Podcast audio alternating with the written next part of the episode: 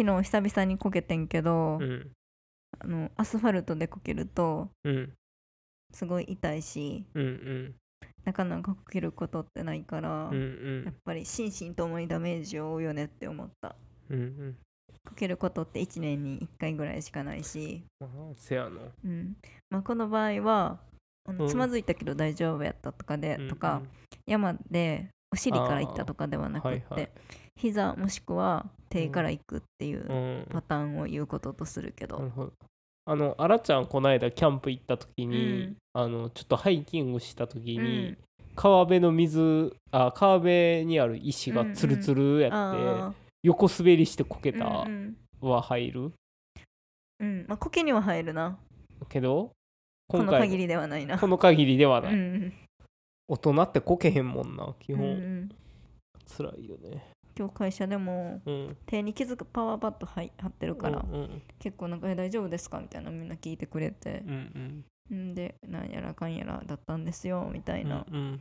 でそそこで気づいてんけどなんか自分って大人やのにが結構口癖やのにやなっていうことに気づいて、あせって言うわ。うん、大人やのに。ほあそうなんですねみたいな感じで言われて、大人やのにこけちゃったんですよみたいな、うんうん。まほんまに心配になるぐらいの年齢じゃないからまだまあしやそうやな。皿を洗うものしか皿を割れないように。うん。走るものしかこけれないからな。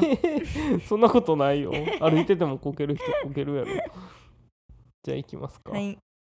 せーの「ねるラジ」始まり。こ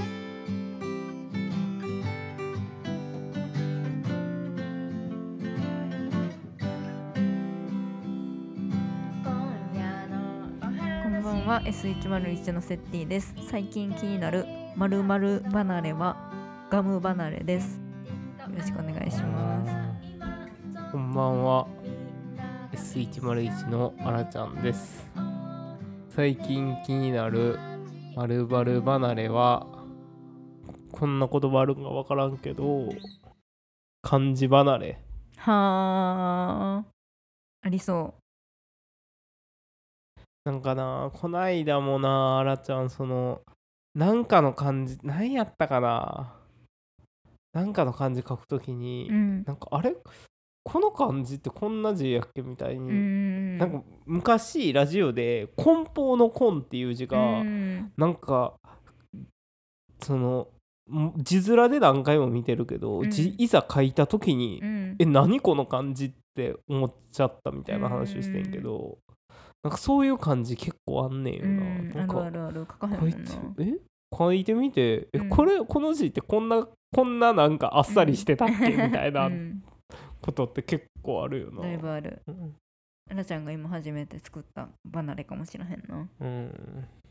ガム離れはうん。前なんか最近ガム買おうと思ったらガム売り場あってもびっくりするぐらい少なくなってるやん、はいはいはい。グミに伸縮されてると思うわかる、うん、それこそなんかこないだママタルトの YouTube でさ、うん。そのこのおやつがまだ売ってるかどうかみたいなやつをやってて、うんうん。そのキシリッシュうんうん。がやってる今売ってると思うかどうかみたいな、うん。があってそのキシリッシュは多分今年の4月とかに生産、うん。あの販売が終わったみたいな、うんうん。めっちゃ最近終わってて、うん。あらちゃんはそのちょっと前にそのガム買おうと思って行って大体あらちゃん結構キシリッシュ買うんやけど、ないなって思ってたから、うん。それであれ？これそういえばキシリッシュうこれ問題になってるってことはってなって気づいてんけど、あんな昔からあったもんがなくなってるっていうので結構うん衝撃衝やったな。キシリッシュなくなるほんまになくなってたんやうん。みたいな。最後に食べたのはいつだろうって思うよな、そうやな。あらちゃんはでもそのガムはうん。結構その板みたいなやつより、うんその粒派。粒派の方うん。粒派やねん粒の方がなんか分かりやすいやん。何の時に？なんかその減った時に。うーん。なんか板のやつってうん。なんかあんま減ってない感じするやん、うんうんうんうんうん薄いもんな。そうそう。でなんか1枚で持ってくにはうん。ちょっと弱いしとあか。うんなんかそういうのであんまり板ガム好きじゃないから、うんうん。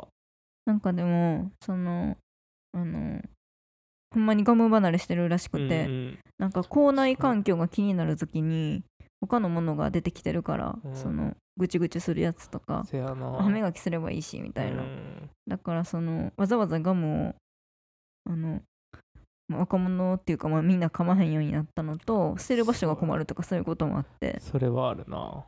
ガムも噛まんようになってきてるらしい。グミはすげえ勢力伸ばしてるよなだから。うん。すごい伸ばしてる。うんなんかこの間平野咲子さんのポッドキャストで、あの吉岡里帆さんがゲストに出て、うん。吉岡里帆さんはめちゃくちゃグミが好きで、うんうん。そのおすすめグミみたいなのをいっぱい持ってきてたけど、うんうん。あれちゃんが気になったのはそのグミッツェル。あーパリパリって音するやつ。そうそう。俺どういうことって思なった。なんかあの平野咲子さんの「味な副音声」というポッドキャストは、うん。その食べ物の話をするからそのまあ ASMR 的になんか食べてる咀嚼音とかを楽しむこともできんねんけど見た目を一切わからんうん。からなんかどういう感じなんやろなうんみたいなのは結構思ったうな、ん。気になるよな。うん。セッティもグミ好きやもんな。うん。グミ好き。なちゃんは？ちゃんそんなにかな。そんな食べへんかな。まあ自分ではも買わんな好きな好きなグミは果汁グミか、うん。ピュレか、うん。ハリボーかな、それ以外にはちょっと手をなんか伸ばされへん。買ってるけど大体失敗やなみたいな言ってるような、ん。プツンと切れてしまうわとかな。わかる？うん。えーでも結構その今回その吉岡里帆さんが紹介してたよ、うんこれは食べたいなってのあった？あああのマロッシュみたいなやつ。なんかふわふわの最後の方に紹介してたやつ、ったな、うん、食べたいなと思った。うん。どんな感じなのか。炙り餅も紹介してたな。あ紹介してた。京都うんの京都の。北の方の。食感が好きって言ってたよな、なんかなでもなそのグミ食グミ食感。うん。イカとか貝食感。うん餅食感ってあるやん。うんうん。なんかそのそ咀嚼が好きっていうのはわかるねんけど、うん。あの餅とイカとかはまあ対極にあるものやん。咀嚼界の中では。確かに確かに。もちもちかグニグニかみたいな、うんうんだからなんかそのもちもち勢にはちょっと共感できひんところがあって。うんあ わかるわらんちゃん。もちもちももちろんもちもちももちろん好きやねんあけど。うんうん。はグニグニ派やもんな、うん。イカが好きやもんな。うん。貝とか。そうだからあのグミもそのうんちょっとブチッと切れるんじゃなくってはいはい。弾力を残す硬いものが好き。うん。やねんな。だからなもちもちのことをなんかあんまりその咀嚼枠として好きって思ってないかも。もちろんあまあまあその咀嚼する楽しみではなくて、うん。うん。っていうことやな、うん。味とかうん。がすごい好きやけど、うん。お餅とかははいはいはい。せやな。咀嚼として好きって思ったことはないかお餅のこと。うーん。ある？餅なあ餅。まああらちゃんはそんなないかな。その咀嚼するので好き。こうあらちゃんどっちかっていうとその咀嚼せえへんもんの方が好きかも。うーん。してないみたいな。うんうん。ふわふわのもんとか？結構好きうんであのお豆腐とか。うん。あれも好き。あの山崎のあの、っと。薄皮クリームパンとか、うんうん。ああ口の中で潰すだけそうそうう、そう。ああいう。うんうん、なんかもうと咀嚼食そうそう。感系してないみたいなうん。感じのが結構好きやな。あとまあその喉越しうん。がいいものが好きやからうん寒天とかうん。そうめんとか。うん。喉でそうそう。味わうタイプね。そうそう。その気持ちもわかるけどね。うん。まあだからそのあんまりだからまあイカとか普通に好きやけど、うん。そのこの食感がたまらんからもうイカずっと食べたいなみたいなのはないかな、うん。うん。餅はどっち？餅はでもあらちゃん結構好きやから、うん。そのもちもち感みたいなのがすかもしれん、うんな気せえへ、うん。んちょっと、うんする。うん。ギモーブとか。ギムーブおしまるのアッシュ食べ物つながりの話やねんけどな、うんうん。ザジーさんのうん。週明けにイチャモンっていう月曜日にやってるラジオ番組があんねんやんか、え。それでいつも冒頭にーうん。なんかリスナーの人から質問がうん来るねんけど、今回の質問お便りがうんなんかトウモロコシご飯にハマってて、いうん。つも食べますみたいな。うん。ですごい、まあ、トウモロコシが出たらいつも作ってしまいますみたいな、うんうんザジーさんは夏やす夏野菜のどの食べ方が好きですかっていう質問やってんやんうか、んうん。でザジーさんは「何やこの質問」みたいな。うん「何やねん」みたいなすごい言ってて「うん。どうやって食べる？まあキュウリとかやんな」みたいな夏野菜って。うん。オクラもあるかみたいな。うんうんもうでも生で食べるのが一番美味しいんちゃいますかね？おひたしとか？みたいな。でも僕はあのみょうがにうん。味噌を塗って焼くのが一番好きですね。って言ってて。うん。めちゃくちゃ美味しそうな食べ方してるやんって思った確かに。確かに。えらい文句言う割にはもそう。めちゃくちゃちゃんとうん。趣旨理解して答えてるな、うん。面白かったよ、うんしか。も、え。ーなんか夏野菜の話とかよくするやんか野菜の話とか、うんうんだからその一番初めの反応もすごい意外っていうか何やねんこの質問って言われる意味がよく分からへんかったし、うん。そんなん普通に聞きたいやんって思ったし、あでもみょうが味噌塗って焼いたら美味しそうやなって思った、知らん食べ方やんな、うん、知らん食べ方、うん。コーナーいきますかじゃあ。はい。えー、S101 の？とりどり？緑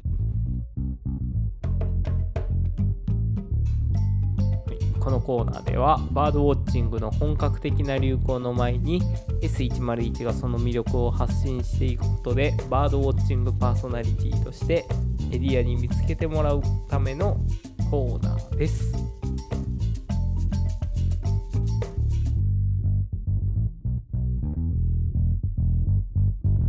すすごいなはい、というわけで今週はコウノトリの話をしたいと思います。はい。えーっと先週そのキャンプに行きまして神鍋高原っていうところにあるキャンプ場に行ったんですけど、えー兵庫県の豊岡市に、えーコウノトリの里という場所がありまして一応あれ、まあ、人工的にやってるって感じなのかな？お手伝いしてるって感じなのかな？そうやな。その塔とかは作ってるし、うん。だからお手伝いって感じなのかな。な。人工的にまあ子育てしたりとかはしないもんな。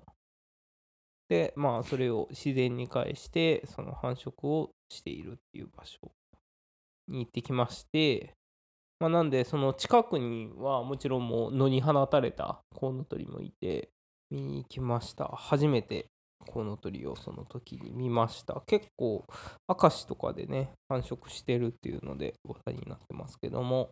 まずはコウノトリの基礎情報から。コウノトリは112センチあって目の周囲が赤くくちばしは黒い。はい。羽の先が黒い。白黒、赤の鳥です、うん。すごい大きくてつると間違われやすいですはい。という鳥ですね。はい。コウノトリはえーっとコウノトリ目コウノトリ科うん。の鳥でえーっとまあ明石でコウノトリが見れるっていうのが結構話題になった時に結構そのコウノトリじゃないかって言ってツイッターとかに大体上がってるのは、うん。大体アオサギってう。いう、ん。まあそのサギアオサギも大きめの鳥なんで見間違えられやすいうん。鳥なんですけどサギはペリカン目の鳥なんで結構全然違う鳥っていううのを、ん。とアラちゃんもそのペリカン目やと思ってたんでこの鳥は全然違うんやってういうのをん。その時に知りましたね、実物を見てみるとそもそも全然違うってことが分かったそうやな。なすごい。面白かったよね、うん。めちゃくちゃでかいしうん。なんかやっぱ太ましういよんね、サギに比べて、ね。うん。やっぱりコウノトリって珍しいからうん、みんな見たことないやんか、うん。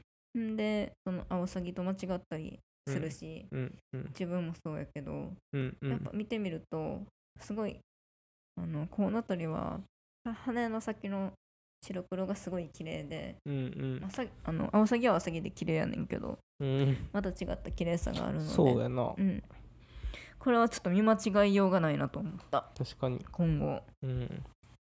まあ結構そのとそこのコウノトリの里の、うん。あのスタッフさんが言ってたのは飛ぶ時に、えっ、とサギ類って首をこう畳んで飛ぶ。うん。けど、コウノトリは伸ばして飛ぶから、飛んでる姿でもすぐ見分けがつくっていう話はしてたのと、まあ伸ばしてるのでその綺麗にうん。見えますよっていう話をしてたよね。飛んでる姿が綺麗ってうんうん、確かにって感じだったよね。でコウノトリは結構これあらちゃんはその話聞いてびっくりしたんやけど鳥なんですけどあの鳴かない鳥あっていう話をしてて、結構こうコウノトリを見てたら急にこの首を上にバーって持ち上げて、くちばしをカタカタ鳴らすっていう謎の行動をしてて、うん。なんやなんやなんやってなってんけど、コウノトリはそもそもあのんヒナの時にしか鳴かなくて、うん。で成長するたびにその鳴くことができなくな,、うん。なってくちばしを鳴らす、まあ、人間でいうと口パクパクさしてくちばしをぶつけてあの音を鳴らすことでコミュニケーションを取るっていう鳥らしくてそれが結構びっくりしたうな、ん。そんなこともあるんだって感じ。うん。でコウノトリはその一応冬鳥やけど、うん。その豊岡とかまあ場所によっては結構年中そこで1年いる鳥でもあるみたい。流暢であることもあるみたいでまれ、に冬鳥として大陸から渡来して、えーその日本の鳥と繁殖をする場合があるみたいですね。うん。足輪がないコウノトリを見つけたらうんうん。コウノトリの里公園にご一報くださいって言ってはったな、言ってたな。うん、いやでも本物を見れてよかったですね。よかったですね。私はまだ本あの本物の鶴を見たことないから。なんか動物園では見たことあるけど、うんうん。なんか動物園で見るのとそのほんまに田んぼとかで見るのって大きさが違うやん。あこんな大きさなんやって。そのなんなんていうの？遠くから見てわかるみたいな。ああ確かにな。からまたあの鶴とか見たらまた発見があるんやろうなって思った、うんなるほど。まあ動物園で見るのも大切やねんけどな。そうやな。まあ結構その日本結構繁殖してるっていうニュースはよく見るけど、うん。やっぱりなかなか見られへんから、ううん。んコウノトリの里公園はおすすめですね。餌も無料やしな。無料ですね。うん。あのただあの協力金っていううん。募金もやってるんで、ぜひ行かれた方は。それ払うとな。あの折り紙くれるから、うん。なんか他もコウノトリの里公園はなんか展示が結構してあって、うん。えーっと川にいる魚とか、まあその里公園で見られた野鳥とかうん。書いてあったけど、それも普通に面白いしうんな。すごいよな、うん。豊岡市めちゃくちゃコウノトリにあれしててすごいと思う、うんうん。なんかあらちゃんはあとコウノトリが育む米っていうのが、うん。そコウノトリの里とうんうん。か豊岡で売ってんねんけど、あらちゃん。やっぱああいうの見たら、うん。いや人間やろって思っちゃうんよ。どういうこと？そのコウノトリ作ってへんやろって思あっちゃうんコウノトリが育むとか言われてもってこと？うん。コウノトリ多やんな言うなら。ああほんまやな。でもまあ確かにそのコウノトリが、まあ、農薬ではくえっ、とまあコウノトリの餌ってオタマジャクシとかカエルとかうん。で田んぼにいるそういう小動物とか、えっ、とまあちっちゃい魚とか、うん。そういうのを食べて成長するからあの田んぼに農薬とかをまかへんまかずにコウノトリの餌としてうん。それを食べてもらってるみたいな話をしてて、まあそういうことかって思ったなその農薬とか使えへんのはうん。コウノトリのためやとしたらその安全なお米を作ってるのはコウノトリっていう考え方ってこと？っていうことなんやなっていうのが、まあ話聞いて分かったうんうな。ん。まあそうしないとコウノトリは少なくなっていっちゃうし、うんっ、ていうことは人間にも害が出てくるからうん、ややっぱりコウノトリの住めない地域は人間にとっても良くないっていうそうやな。言ってましたよねあのおじさんも。まあ確かになんかあんな綺麗なものがいるなら、うん住みや人間も住みやすいやろうなって思う。なあ、確かに。あの久しぶりに2泊キャンプしてうん、あの家帰ってきてうん、あの家でご飯食べて思ってんけど、うん、うん、家の地面って硬くてうん、座りやすいなって思ったすごい。うん、なんか2日間うんだけやけどキャンプしてたん。うん、うん、その柔らかい地面の上にいたやん。うん。だから家って地面硬く硬いなって思わへんなんか。ああ、分かる。硬くてすごい安定してていいなって思う。せやな、久々2泊キャンプなかなかやったな。しうんかもなんか結構、あ、まあ2日目、コウノトリの佐藤公園行ったり、ちょっとハイキング的なこともしたからあれやけど、すごい時間余ったよな。だから、うん。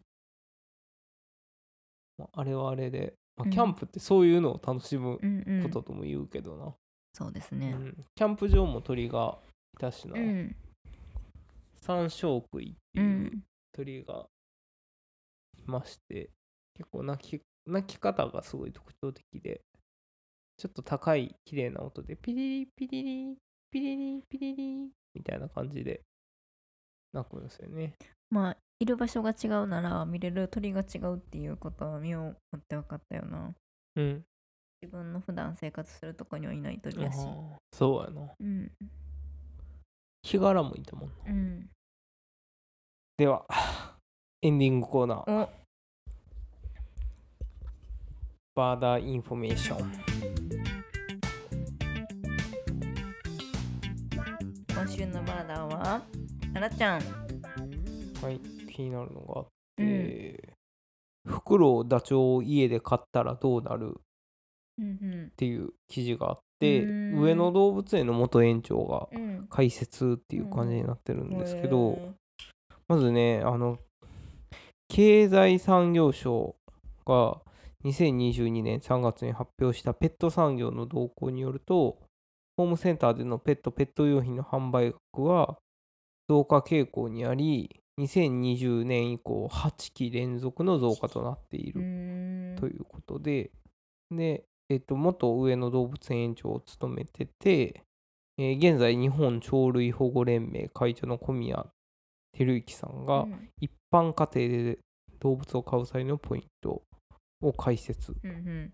で今回はフクロウとエミューダチョウらしい。へえ。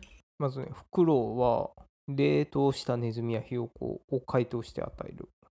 でフクロウは奇妙な塊をゲボッと吐き出すらしい。うん。あーうんペリット。ああ、聞いたことある、なんか。聞いたことあるうねこれ。ん。うーん。食べ食べたものの骨や羽毛などを吐き出すらうしいです。ペリットって言うよね。